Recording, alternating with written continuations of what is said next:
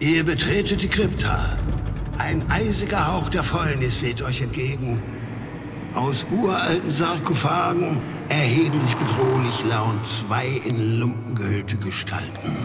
Würfelt Initiative und stellt euch den Gruftschrecken.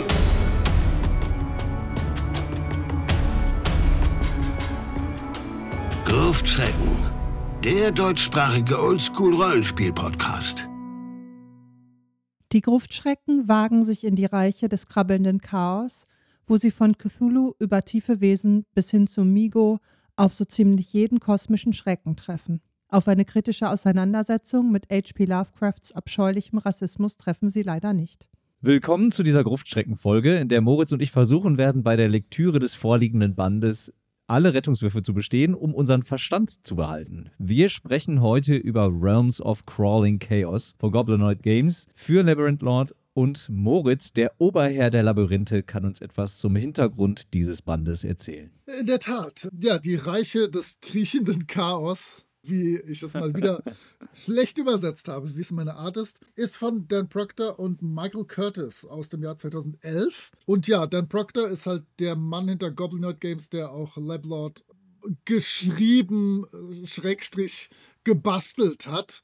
Und was hier dran sehr schick ist, ist, dass er das so konzipiert hat, dass es sowohl für das normale Lablord als auch für das Advanced verwendbar ist, sodass ihr das also mit allem, was irgendwo zwischen D&D Classic und AD&D 1 steht, verwenden könnt. Ja, Michael Curtis kennt man ja auch, der hat ja später noch bei Goodman Games große Karriere gemacht, einer der Top 2 Abenteuerautoren dort im Stall. Die Illustrationen sind von Sean Arberg und Mark Allen. Den ersten kenne ich nicht, aber über den werden wir später ganz sicher bei Layout und Design was sagen. Mit Mark Allen durfte ich auch zusammenarbeiten. Der hat irgendwann 2009, glaube ich, einen Oldschool-Illustratorinnenpreis gewonnen und was gewonnen? Abgeräumt hat er den wie nix. Und ich habe ihn dann in genau diesem Jahr noch dazu gebracht für meine Lahmchroniken, die Cover-Illu mit dem Koboldkönig, der in der Glaskugel liest und die Abenteuer Abenteurerinnengruppe sieht, wie sie gerade auf einem Floß angegriffen wird, zu zeichnen. Also Mark Allen kann definitiv was. Aber auch darüber werden wir vielleicht zu einem späteren Zeitpunkt unbedingt reden müssen. Nun, Proctor hat ein kleines Vorwort vorangeschickt, vor einem kleinen Vorwort von H.P. Lovecraft, den er dann noch in einer fast nicht so richtig gut zu lesenden Schrift auch noch verewigt hat. Er selber schwingt ziemlich große Töne und er schreibt, dass er sich in diesem Werk rein auf die Werke von Lovecraft bezieht, ohne Pastiches und ohne Nachahmungswerke. Dieses Werk stellt den Versuch dar, Lovecrafts Werk genau durchzuackern und es auf Rollenspieltauglichkeit abzuklopfen und halt aus dem, was dann verwendbar ist, Rollenspielwerte zu schaffen. Und wie schon gesagt, soll das Material sowohl mit Klonen von Classic als auch mit Klonen von Advanced zu spielen sein. Und im letzten Abschnitt steht dann aber noch, ja, aber es wird natürlich auch noch das Material zweier weiterer Autoren verwendet, und zwar Ari Howard und Clark Ashton Smith, die ja Saufkumpels von Lovecraft waren. Das ist schon mal okay, die sind beide okay, die können beide schreiben, die haben beide auch zum Mythos beigetragen. Was natürlich an dieser Stelle fehlt, ist eine auch nur irgendwie annähernd kritische Auseinandersetzung mit der Person Lovecraft und mit seinem Werk und ich, der ich euch gleich ein bisschen was zu den spielbaren Klassen und Völkern erzählen werde, werde da wahrscheinlich besonders ins Schwitzen kommen. Oh ja. Aber ich hatte dieses Teil aus dem Jahr 2011 in guter Erinnerung als guten Steinbruch von Spielmaterial. Schauen wir mal, wie das 2023 noch so ist. Ja, und das machen wir, indem wir beginnen mit dem Kapitel zum Lovecraft-Hintergrund oder wie es hier heißt, Lovecraftian Fantasy. Und das Kapitel versucht zu erklären, welche Idee von Setting diesem Band zugrunde liegt. Dabei wird hier allerdings auch herausgestellt, dass hier kein Universalanspruch daran gestellt wird, die in Anführungsstrichen richtige Interpretation von den Geschichten und Ideen Lovecrafts darzustellen, sondern dass hier bestimmte Tropen in den Fokus gesetzt werden, die man in den Geschichten Lovecrafts wiederfindet. Nett ist, dass hier ein Zitat von S.D. Joshi eingebunden wird, wohl einer der bekanntesten Wissenschaftler, die sich mit Lovecraft und dessen Schaffen auseinandergesetzt haben, das uns genau diese Tropen dann vorstellt. Das Ganze wird dann aber auch nochmal in sechs handliche Teilaspekte auseinandergebaut, um es verständlicher und wahrscheinlich auch ein bisschen deutlicher für den Spieltisch zu machen. Und das ist wirklich gut umgesetzt, wenn auch die einzelnen Aspekte, die das Setting mit Lovecraft-Anstrich ausmachen, nicht immer ganz trennscharf definiert sind bzw. zu definieren sind. Teil dieses kosmischen Horrors, um den es dann natürlich hier geht, sind also the insignificance of man. Die Menschen sind nicht das Zentrum des Universums und haben für die Gesamtheit des Universums keinerlei Relevanz. Sie sind ein reines Zufallsprodukt, das die Zeit nicht überstehen wird. Als zweiten Aspekt haben wir dann The Vastness of the Universe. Die Menschen sind einsam und zwar in ihrer Begrenztheit, die Welt und das Universum wahrzunehmen. Als drittes haben wir dann An Uncaring Natural World. Es gibt keine echten Götter und keine gutmütigen Erschaffer, sondern die Menschen sind den neutralen Prozessen der Natur hilflos ausgesetzt. Der nächste Aspekt beschäftigt sich damit, dass die Menschen Tiere sind und zwar haben sie geistige Fähigkeiten, die sie ein bisschen über Tiere erheben, aber am Ende sind sie dann genauso tot wie alle anderen Lebewesen auch. Gleichzeitig wird dieser Aspekt dann auch noch verknüpft mit dem Aspekt der Hybridwesen, also Menschen, die sich mit Mythoswesen vermehren, womit auch deutlich wird, dass ihre DNA kompatibel ist und die Frage aufwirft, was Menschen eigentlich genau sind. Der vorletzte Aspekt ist dann, dass es superior otherworldly beings gibt. Und das ist ja ziemlich klar. Es gibt da draußen Wesenheiten, die die Menschen bei Weitem in ihren Fähigkeiten und ihrem Wissen überragen und zum Teil von den Menschen angebetet werden, wobei es allerdings auch nicht immer das Beste ist, ihre Aufmerksamkeit zu erhalten. Und der letzte Aspekt ist dann, dass die Wissenschaft als zweischneidiges Schwert dargestellt wird. Also Wissenschaft hilft zwar dabei, die Welt zu verstehen, aber auch dabei zu verstehen, was eben diesen kosmischen Horror ausmacht. Und das war jetzt nur die Zusammenfassung der Zusammenfassung der einzelnen Aspekte und Tropen, die hier natürlich noch ein bisschen genauer erklärt werden. Aber ich denke, wenn man das gelesen hat, hat man eine ziemlich gute Idee davon, was den Lovecraft-Mythos ausmacht oder diesen Kosmizismus, diesen kosmischen Horror. Es wird dann aber auch noch erklärt, warum der Band Realms of Chaos heißt, mit einer Betonung des Mehrzahl S am Ende von Realms. Denn das Buch soll als Ideensteinbuch dienen und dabei helfen, verschiedene Welten mit immer wieder neu ausgewählten Ideen dieses Bandes zu erschaffen. Und das soll natürlich dann die Spielleitung übernehmen. Die in diesem Kapitel dann noch dargestellte Beschreibung des Settings, die man hier bekommt, macht im Prinzip die angestrebte Mischung aus Sword and Sorcery und Lovecraft-Mythos nochmal sehr deutlich. Und dann bekommen wir auch noch konkrete Ideen, wie man den Mythos und dessen Elemente in seine Kampagnenwelt einbauen kann. Zum Beispiel, indem man überlegt, ob es KlerikerInnen gibt und von wem diese dann ihre Zauber erhalten oder wie man die typischen Fantasy-Wesen wie Elfen und Zwerge einbinden könnte. Dann gibt es noch Elemente wie Kulte und Orte, die genannt werden, die man vielleicht einbinden kann oder könnte. Aber ich denke, wenn man dieses Kapitel gelesen hat, hat man einen ziemlich guten Eindruck davon, was dieses Buch als Setting anstrebt. Und ich glaube, ich habe das bisher noch nie in so einer Klarheit in einem Settingbuch gelesen wie hier. Also es wird sehr klar und sehr deutlich, was hier angestrebt wird. Du hast es gerade schon erwähnt. Ich glaube, dieses Kapitel wäre genau der richtige Ort gewesen, um den Rassismus Lovecrafts zu thematisieren. Aber ich glaube, so weit war die kritische Lovecraft-Rezeption in dem Jahr noch nicht. Was man dann auch am Folgekapitel merkt, um das du dich ja gekümmert hast, Moritz. Ja, jetzt kommt das erste tatsächlich am Spieltisch zu nutzende Material. Bisher war es ja so ein bisschen theoretischer Unterbau. Ich habe jetzt ein paar Völker-Klassen, die ihr hier neu spielen könnt. Und zwar gibt es einmal die Sea Blood. Die sind so eine Art KämpferInnen, KlerikerInnen, aber können, wenn ihr es dann mit AD&D 1 oder Osric spielen wollt, auch als Assassin, Cleric, Fighter, Illusionist, Magic User oder Thief verwendet werden. Das sind praktisch diese Innsmouth-Fischwesen, die ihr von Lovecraft kennt. Und das erste Element, wo man diese Angst vor dem Vermischen des reinen Blutes im Hause Lovecraft ablesen und erkennen könnt, ist natürlich heute sehr, sehr kritisch zu sehen aber ein Tropos, der einfach immer wieder bei Lovecraft zu finden ist. Die Seablood, wenn man es realistisch und halbwegs neutral versucht zu betrachten, haben eine Geschicklichkeit von minus 1, eine Konstitution von plus 1 und ein Charisma von minus 2. Bei den normalen Klassen wird ja eigentlich darauf geachtet, dass die Boni und die Mali sich ausgleichen ungefähr. Hier bist du tatsächlich schon mal bei einem Abzug von minus zwei insgesamt auf deine Attribute betrachtet. Okay, wenn du keinen Wert auf Charisma legst, ist ein Tausch von Punkt Konsti gegen Punkt Geschicklichkeit okay, je nachdem, was du spielen möchtest. Ein bisschen Interessant ist da der Hintergrund. Es sind immer so zwei, drei, vier Zeilen Hintergrund, nicht mehr. Dass die nämlich je älter sie werden, immer fischigere Formen annehmen. Und da gibt es dann auch so ein paar Hinweise, was genau sich da ändert. Ab Stufe 3 erhalten sie dann Infravision. Und das ist dann auch laut Regelwerk der Punkt, wo sie sich ihre Frage nach der eigenen Herkunft stellen, ob sie tatsächlich so Menschen sind, wie sie sich das bisher immer vorgestellt haben.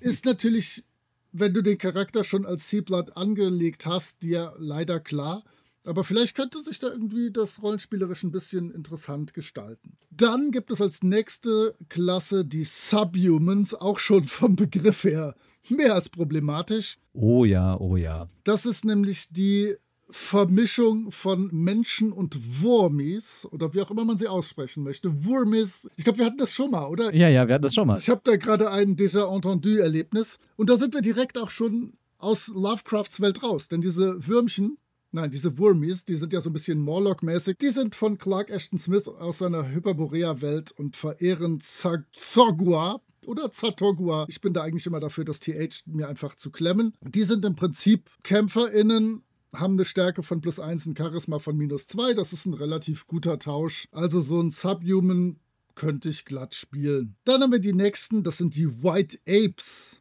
Das sind im Prinzip KämpferInnen, die haben Stärke plus 2 und Charisma minus 2. Das ist natürlich Weltklasse, wenn ich eine ganz normale KämpferIn spielen möchte.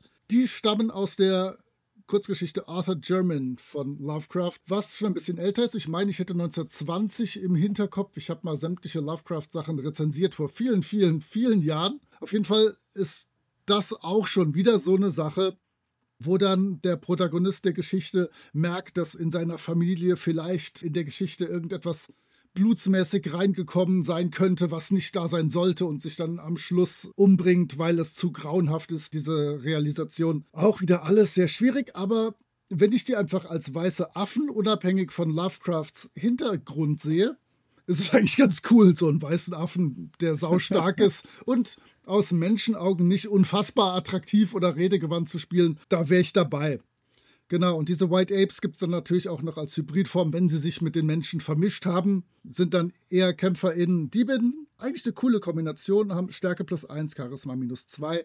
Ja, dieses Kapitel bietet uns dreieinhalb neue Klassen, die vom Spielen her okay sind, vom genauer drüber nachdenken schmerzhaft. Jo. Ja. Punkt. Punkt. Also wie schon vorher gesagt, Lovecrafts Rassismus wird überhaupt nicht thematisiert oder aufgearbeitet. Ich finde sowieso den Begriff Subhumans höchst problematisch ja. in diesem Zusammenhang. Also das ist ein Kapitel, das könnte man heute lieber rauskürzen. Ja, oder ich finde das cool, neue Klassen zu nehmen. Und da hat er halt wirklich dann sich bemüht, was aus Lovecrafts Werk zu nehmen, aber sich dann da gar keine Gedanken zu machen, sondern wirklich einfach wie mit so einem Läusekamm einfach da durchzugehen und gucken, was da drin hängen bleibt. Und das machen wir in Rollenspielwerte, ist halt problematisch. Da sollte ich mir überlegen, ob es das wert ist, ob ich das in meinem Spiel haben möchte. Genau das. Im Magie-Kapitel bekommen wir etwas anderes, nämlich Magie und zwar oh. 10 Formulae, was eine Mischung aus Alchemie und Magie darstellt und 14 neue Zauber und alle orientieren sich an den literarischen Vorlagen Lovecrafts. Ich habe mal eine Formula und einen Zauber ausgesucht, die ich ganz kurz vorstellen möchte und zwar zum einen das Pulver von Ibn Ghazi, für das man Kreidestaub und die Asche einer eingeäscherten Kreatur braucht und das dann in einem 20 Fuß Würfel die Wesen, die nicht sichtbar sind, sichtbar macht und das kennen wir natürlich aus der Geschichte The Dunwich Horror. Ziemlich klassisch und ziemlich cool. Und als Zauber habe ich mir Walk Among Angles ausgesucht, mit dessen Hilfe man ein Verständnis für non-euklidische Geometrie erlangt und sich somit in Gebieten, die eben unter den Gesichtspunkten dieser non-euklidischen Geometrie konstruiert wurden, zurechtfinden und diese durchreisen kann. Ziemlich cool, ziemlich Cthulhu-esque. Das gefällt mir ziemlich gut als Zauber. Insgesamt ist das auch ein ganz nettes Kapitel, das eben diese Zauber der literarischen Vorlage gut einfängt, wobei sich natürlich viele Zauber auf das Herbeirufen und Bannen bestimmter Wesenheiten beziehen. Aber immerhin, das Herbeirufen und Bannen kommt hier ganz ohne die bescheuerte Edginess aus, die wir schon bei Quacosa kennengelernt haben. Also, das ist zumindest schon mal ein Pluspunkt. Absolut dann gibt es ein komplettes Monster-Kapitel und da hatte ich das Glück bei der Einteilung, die ich gemacht habe, ein wenig Glück selber gehabt zu haben, denn ich beginne bei G und G startet mit The Great Old Ones, so als Überbegriff und somit ist das erste Monster, was ich euch vorstellen möchte, direkt mal zum Warmwerden, der große Cthulhu. Und sag doch mal spontan, ich hoffe, du hast nicht drüber geblättert über den Abschnitt, wie viele Trefferpunkte hat denn der große Meister so? Ich habe leider drüber geblättert. Ah, okay. Und von daher glaube ich, es war irgendwas um die 300 oder sowas. Genau, 350. Der große Cthulhu kann mit zwei Klauen oder zehn Tentakeln angreifen. Die Clown machen sportliche 1W10 plus 15 Schaden. Das heißt, die W10, die fallen da gar nicht so sehr ins Gewicht bei dem Schadensbonus, der vermutlich durch eine exzeptionelle Stärke zustande kommt. Die Tentakel machen 1W6 plus Spezial und das Spezial ist Verlust der Intelligenz. Und ihr wisst ja alle, was passiert, wenn man mit irgendwelchen Attributen bei Null landet. Dann wird es unerfreulich und das war's für euch. Er bringt immerhin fluffige 35.000 DP, wobei ich finde, dass das vergleichsweise noch niedrig angesetzt ist. Ja. Da geht noch mehr. Er kann mit reinem Schaden nicht getötet werden, da er irgendwie sich in die vierte Dimension zurückzieht wenn seine Trefferpunkte auf null reduziert werden. Das heißt, da muss sich die Gruppe, wenn sie ihn wirklich komplett endgültig ausschalten will, noch irgendwas einfallen lassen. Und er ist nur so, damit ihr Anhaltspunkte habt, 120 Fuß groß. Könnt ihr durch drei teilen zu Hause mit dem Taschenrechner, dann habt ihr grob die Meter. Also mein erstes Monster, haut direkt mal ordentlich rein. Was hast du dir an Monstern ausgeguckt? Ich habe als erstes Monster die Farbe aus dem All ausgewählt, die wir natürlich aus der Geschichte die Farbe aus dem All kennen. Und das Coole an diesem Monster ist, dass es wie in der literarischen Vorlage bunte Seifenblasen aus dem All sind, die ein Gebiet und die darin lebenden Lebewesen Stück für Stück verseuchen und Grund und Boden radioaktiv vergiften. Aber erstmal sorgen sie dafür, dass die Lebewesen und Pflanzen in dem betroffenen Gebiet wachsen und das Mehrfache ihrer normalen Größe erreichen und dann nach und nach ihre Farbe verlieren. Und erst wenn die Farbe aus dem All eine gewisse Fläche an Gebiet verseucht hat, blüht sie auf und ein purpurner Nebel steigt hinauf ins Weltall und auch nur dann kann man dieses Wesen überhaupt verwunden. Und ich kann mir sehr gut vorstellen, wie man so ein Wesen in ein Fantasy-Setting einbaut, das dann irgendwie im Dorfbrunnen hockt und dafür sorgt, dass es in dem Dorf nicht mehr mit rechten Dingen zugeht und die AbenteurerInnen müssen dann herausfinden, was es denn mit diesen ganzen geheimnisvollen Dingen auf sich hat. Das stelle ich mir ziemlich cool vor und von daher habe ich das als mein erstes Monster ausgewählt. Mhm. Vielleicht auch der Hinweis, dass es die Farbe aus dem All in Form von mehreren Verfilmungen gibt. Eine sogar aus deutschen Landen, die sehr, sehr gut ist. Könnt ihr mal gucken, ob ihr das irgendwo findet. Mein nächstes Monster habe ich ausgewählt, weil es einfach geil ist. Aber ich kann dazu danach nicht viel sagen, weil im Prinzip ist es ein Ein-Trefferwürfel-Monster, greift äh, mit seinem Schnabel an, verursacht W6 Punkte Schaden es ist friedfertig, beschützt aber seine Jungen und Eier mit dem Leben. Es ist natürlich der Riesen-Albino-Pinguin. Und der tatsächlich, wenn es nicht sogar in Mountains of Madness ist, vorkommt, großartig. Also Riesen-Albino-Pinguin, ich bin dein Fan. Aber er ist halt jetzt als Monster nicht spektakulär. Er ist halt riesig, weiß und ein Pinguin. Möchte ich kurz zusammenfassen. Aber Pinguine sind cool. Ja. Und sehr sozial. Von daher hast du ein gutes Monster ausgewählt. Ich habe mich bemüht, den Pilzfaktor der Gruftschrecken hochzuhalten oh. und habe mir als nächstes die Fungi from Yugoth ausgesucht also die MIGO, wie sie auch genannt werden, metallsammelnde intergalaktische Wissenschaftsaliens, die die Gehirne anderer Wesen entnehmen und sie in Zylinder in fremde Welten entführen. Außerdem experimentieren sie gerne mit anderen Wesen und sich selbst herum und können ihre eigenen Körper manipulieren, sodass sie selbst die Fähigkeit haben, mit Menschen zu sprechen, allerdings mit einem summenden Ton. Und diese Wesen kann man perfekt einbinden, um deutlich zu machen, dass entgrenzte Wissenschaft ohne den menschlichen ethischen Rahmen ein großes Problem sein kann. Und sie eignen sich aber natürlich auch super als intelligente intelligente Superbösewichte, die hinter der Metallmine stecken, in der die DörflerInnen ausgebeutet werden. Und die Migok oder die Fungi from Yugoth kennen wir natürlich aus der Geschichte der Flüsterer im Dunkeln. Ich habe auch sowas genmanipuliertes, außer Kontrolle geratenes und zwar nicht die Schogetten, sondern die Schogotten. Sehr gut. Die haben hier sieben Trefferwürfel, was immer im Bereich D&D Classic nicht schlecht ist. Sie haben drei Angreifer und zwei mit ihren schnell gebildeten Greifarmen, den Pseudopods, und einmal das Verschlucken. Verschlucken ist ja auch okay.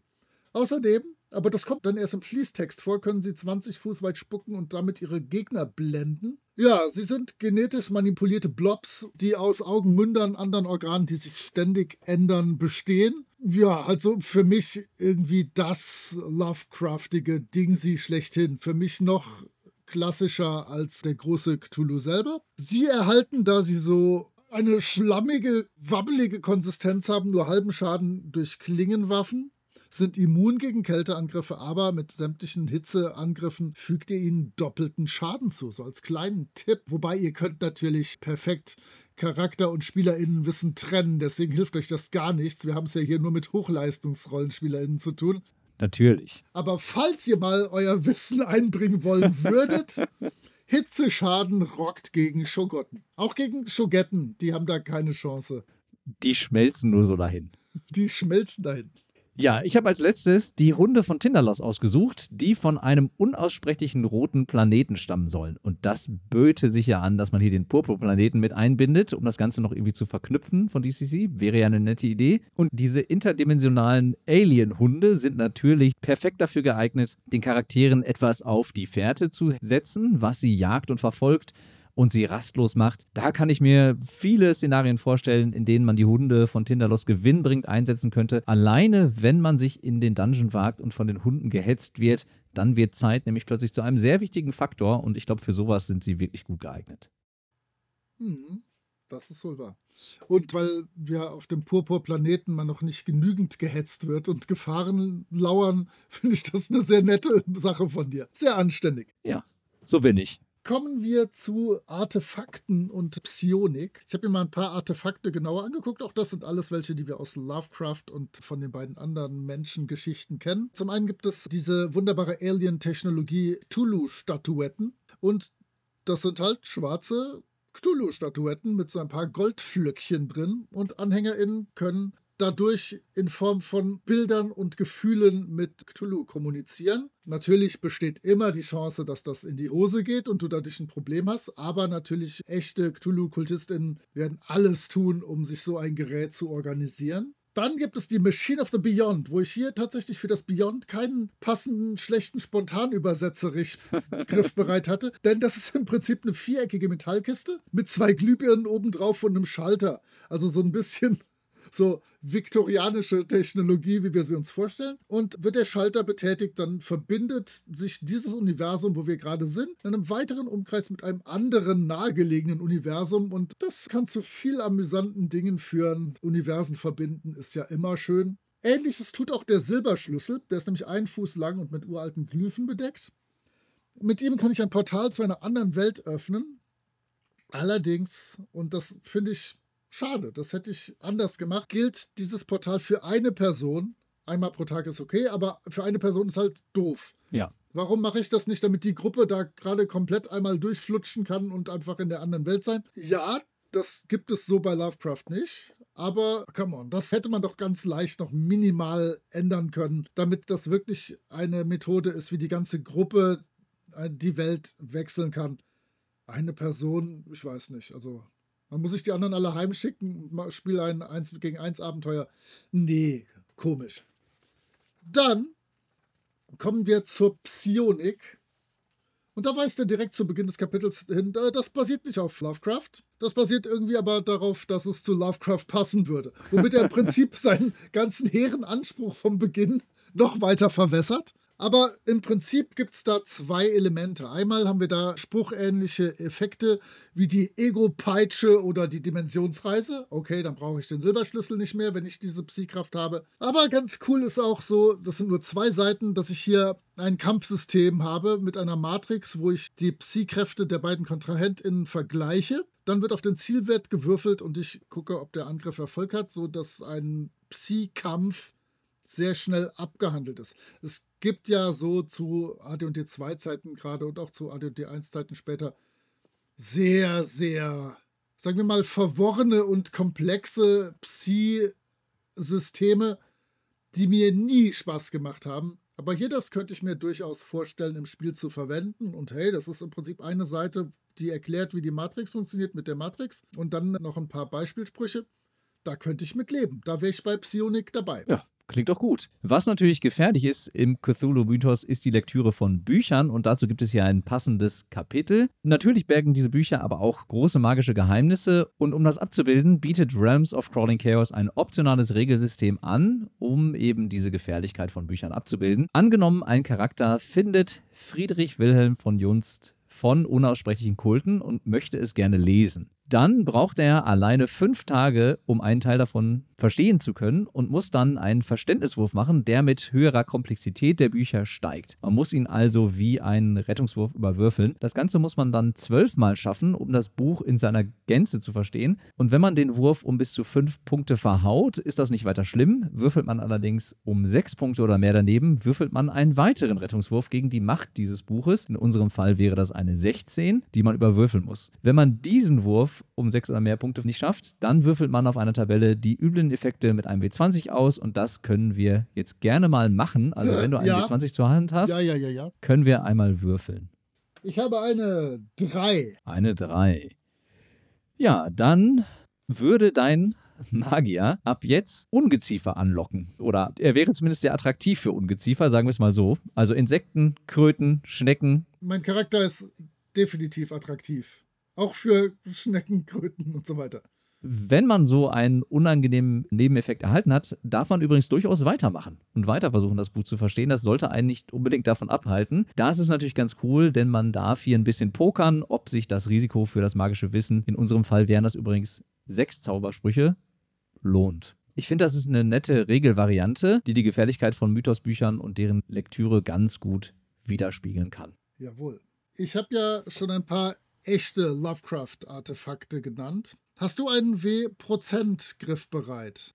Nein, aber ich kann mir eine Zahl zwischen 1 und 100 einfach ausdenken. Oh ja, meine Güte. Aber bevor du das tust, mal eine kleine Designentscheidung. Nur so, sie ist völlig unwichtig, aber ich habe mich gefragt, warum? Wir würfeln 3W Prozent, um ein magisches Artefakt auszuwürfeln.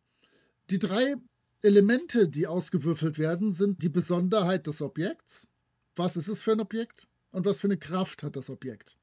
Was von den dreien würdest du als erstes auswürfeln lassen? Ich würde sagen, was das für ein Objekt ist. Das würde ich als allererstes nehmen. Ja, ich hätte Objekt, was ist dran besonders, was kann es? Ja. Hier wird zuerst die Kraft des Objekts ausgewürfelt. Es, es stört überhaupt nicht, aber ich war irritiert, einfach nur so. Ja. Gut, dann hätte ich mal gerne einen Prozent Ausdenker von dir. Na, ich drücke einfach auf den digitalen Würfel, machen wir es mal so. Alles klar, Ich habe eine 26. das ist gut, da habe ich gerade hingeblättert. Das Artefakt absorbiert das Wissen einer Person und gibt es an dich weiter, der du es benutzt. Wenn dem Ziel dieses Ganzen, also die Person, die ihr Wissen verliert, ein Rettungswurf nicht gelingt, verliert sie 1w6 mal 1000 Erfahrungspunkte. Die bekommst du dann. Oh, sehr schön. Jedes Mal, wenn das Artefakt verwendet wird, besteht eine 25% Chance, dass es nicht funktioniert, sodass du 1 W4 Stufen selber verlierst. Das ist doch mehr als riskant. Kann ein W6 mal verwendet werden, bevor es nicht mehr funktioniert. Und auch wenn der andere oder die andere den Rettungswurf schafft, gilt es als Anwendung. Wenn man das vorher weiß, dass man nur ein W6-Anwendung hat, ist es natürlich überhaupt nicht der Mühe wert. Aber wenn du denkst, ich kann das unendlich oft machen, würde ich das so als fieser Charakter tatsächlich mal verwenden. Aber das ist schon jetzt nichts für uns Gute. Wir spielen ja nur gute ZwergenkriegerInnen. Deswegen kann das für uns nicht spannend sein. Dann gucken wir doch mal, welches Objekt. Noch ein W-Prozent. Da habe ich eine 7 gewürfelt. Das ist ein bisschen unspannend. Das ist ein Armband. Das kriege ich auch vom Übersetzen her relativ spontan hin. Und noch ein W-Prozent für was an diesem Armband besonders ist. Ich habe eine 86 gewürfelt. Uh, es ist permanent von Blut bedeckt, welches auch eine untypische Färbung annehmen könnte, theoretisch. Also es könnte violettes Blut sein oder grünes. Ja, und dann ergibt tatsächlich auch das mit dieser fiesen Kraft, die es hat, durchaus Sinn. Ja, also so könnt ihr euch interessante Artefakte zusammenbauen, die nicht direkt auf Lovecraft basieren, aber definitiv so in diesem immer leicht bösartigen, hintergründigen Mindset spielen. Das hat mir gut gefallen. Die Artefakte sind klasse. Ja, das finde ich auch. Also da kommen ja auch ganz coole Ergebnisse bei rum. Ich kann mir direkt vorstellen, so ein blutendes Armband, was man dann irgendwie überstülpt, ihm das Wissen klaut und dann sich selber anzieht. Genau. Das passt doch schon ganz gut. Ja. Ich habe mir dann noch den Appendix 4 angeguckt und hier bekommen wir dann die ganzen literarischen Quellen für alle erwähnten Wesenheiten, Zauberer etc. genannt, also aus welcher jeweiligen Geschichte sie stammen, sodass man sich dann genauer einlesen könnte in den Cthulhu-Mythos. Und das ist natürlich nett, wenn auch etwas mühsam, das hier dann aus der alphabetischen Liste herauszusuchen. Aber ich glaube, es wird klar, dass man hier wirklich sehr nah an der literarischen Vorlage gearbeitet hat und das merkt man dem gesamten Band ja auch soweit an. Gut, ich glaube, jetzt können wir über Bilder und das Layout sprechen. Ja, das habe ich ja schon angedeutet, deswegen fange ich einfach mal an. Und zwar, das Layout ist zweispaltig, damit wir das mal direkt aus dem System haben. Das ist sehr, sehr übersichtlich und absolut klassisch einfach hergestellt und dargestellt. Sehr gut gefallen mir im Monsterteil die Anfangsbuchstaben. Die haben sowas von den alten AD&D 1 Monsterabteilungen und Monsterbüchern, die so ein bisschen holzdruckmäßig rüberkommen. Bei mir wäre es wahrscheinlich nur Kartoffeldruck, aber diese Buchstaben gefallen mir gut. Wie gesagt, es gibt zwei Illustratoren und ich bin großer Mark Allen-Fan. Und es sind auch wirklich viele Illustrationen für so eine kleine Produktion da drin. Aber ich finde seine Zeichnungen nicht zwingend alle passend zum Sujet. Auf Seite 46 aber beispielsweise ist was wirklich Geniales. Da ist so ein, wahrscheinlich ist es ein weißer Affe oder ein weißer Affenhybrid, ein Wissenschaftler oder ein Weiser, der in einer Bücherei sitzt und in einem schweren Folianten blättert. Das ist einfach ein super Bild mit vielen Details. Der Arberg oder Auberg, ich weiß nicht, wie man ihn ausspricht, hat zwei A's am Anfang, hat die Titel Illu gemalt und dann vor allem die Monster-Illustrationen. Die Titelillustration finde ich tatsächlich die schwächste am Ganzen. Das ist so ein klassisches Ritual. In der Mitte wird irgendwas mit vielen Mündern und Dingen herbeigerufen. Das ist einfach persönlicher Geschmack, das ist nicht so meins. Aber seine Deep Ones und sowas im Monsterteil können wirklich was. Die gefallen mir sehr gut. Insgesamt ist es aber wirklich für so eine kleine Sache, die ganz sicher nicht oft verkauft wurde. Ich fürchte, da bin ich relativ exklusiv, der das als Druckfassung sich damals gekauft hat. Es sind wirklich viele Illustrationen drin. Die Qualität ist hoch. Er hat zwei gute Leute dafür organisiert. Und insgesamt ist es halt klassisch so Anfang der 2010er ein OSR-Buch mit zwei Spalten Illustrationen, klare Sache. Da gab es einfach noch nicht viele Experimente alles gut, läuft, kann ich mitarbeiten.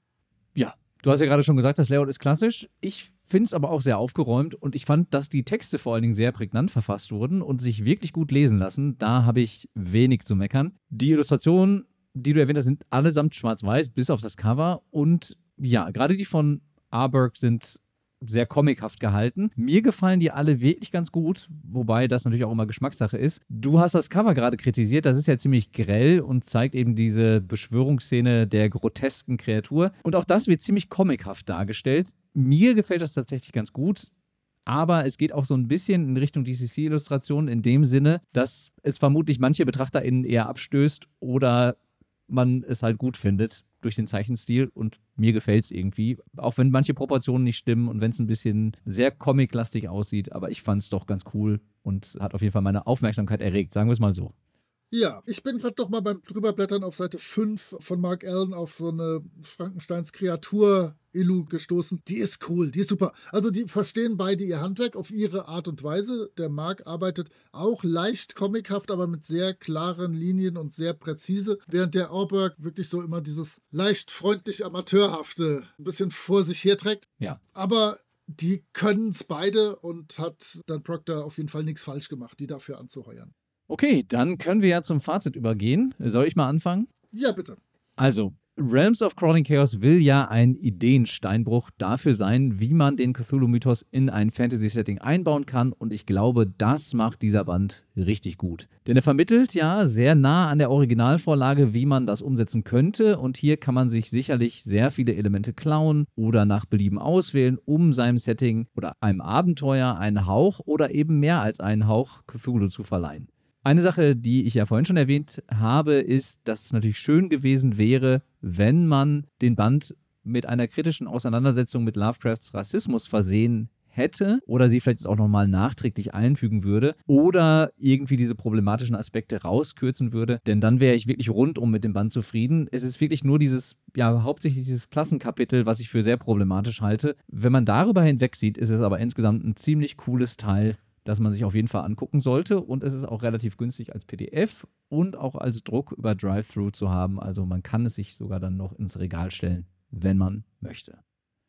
Ja, ich hatte das Gute in Erinnerung und es ist auch gut. Ich hätte noch eine Sache gerne, und zwar hätte ich das vielleicht gerne auf zwei, drei Seiten exemplarisch mal von ihm ein bisschen durchexerziert, wie ich das auf irgendeine Welt anpassen könnte. Er hatte ja die Known Lands für Labyrinth Lord, wo so wirklich nur Bergkette, zwei Gebiete und zwei Städtchen und sowas, die er leicht angedeutet hat. Da hätte das genauso leicht, wie er das als Fantasy-Setting präsentiert hat, das einfach nochmal als Realm of Drawing Chaos präsentieren können. Das hätte mir sehr, sehr gut gefallen. Ich kann halbwegs beurteilen, dass es gar nicht so leicht ist, so ein literarisches Werk auf Rollenspieltauglichkeit abzuklopfen. Denn ich habe das mal auf meinem Blog versucht mit der Dämonen oder der auf Englisch Myth-Reihe von Robert Asprin, wo ich immer wieder durch die Bücher einfach gegangen bin und geguckt habe, welche Spielerklassen, welche Monster, welche Hintergrundelemente, welche Artefakte kann ich da klauen und in Spielwerte für ein Rollenspielsystem schmieden. Das ist gar nicht leicht, aber es gelingt. Aber das dann so gut wie in dem ersten Kapitel, was du zusammengefasst hast, wie Proctor auf die Straße zu bringen, dass man direkt auch noch so einen guten Unterbau hat, dass die Leute, die damit arbeiten sollen, ein bisschen wissen, wo läuft das hin? Wie ist die Zielrichtung von dem Ganzen? Das ist schon wirklich eine ganz starke Leistung. Und ja, du hast es gesagt, ein bisschen was Kritisches wäre nicht übel gewesen. Vielleicht noch als Tipp, falls ihr gerne Podcasts hört, die Arkham Insiders können das auf Deutsch ganz gut sich mit Lovecraft befassen. Auch die haben sich sehr, sehr, sehr lange davor gedrückt und schwer getan, tatsächlich dem großen Meister ordentlich an den Karren zu fahren. Aber er hat es einfach verdient, nicht nur aus heutiger Sicht. Auch damals hätte man ihm schon in den Arsch treten sollen am besten. Okay, damit mit dem kleinen Tipp Arkham Insiders wäre ich durch. Ja, und damit können wir unsere Folge für heute beenden. Wir können ja nochmal einen Blick werfen auf das, was uns als nächstes bevorsteht. Und wenn ich mich nicht vertue, wird es monsterig. Oder, ihr kennt das, wir versprechen immer irgendwas und dann wird es anders. Es könnte auch blau und bergig werden, wahlweise. Wir werden einfach mal gucken, was sich hier gibt. Wir schauen mal. Eine der beiden Sachen wird euch in zwei Wochen erwarten. Ciao. Alles klar. Dann macht's gut. Bis denn. Ciao.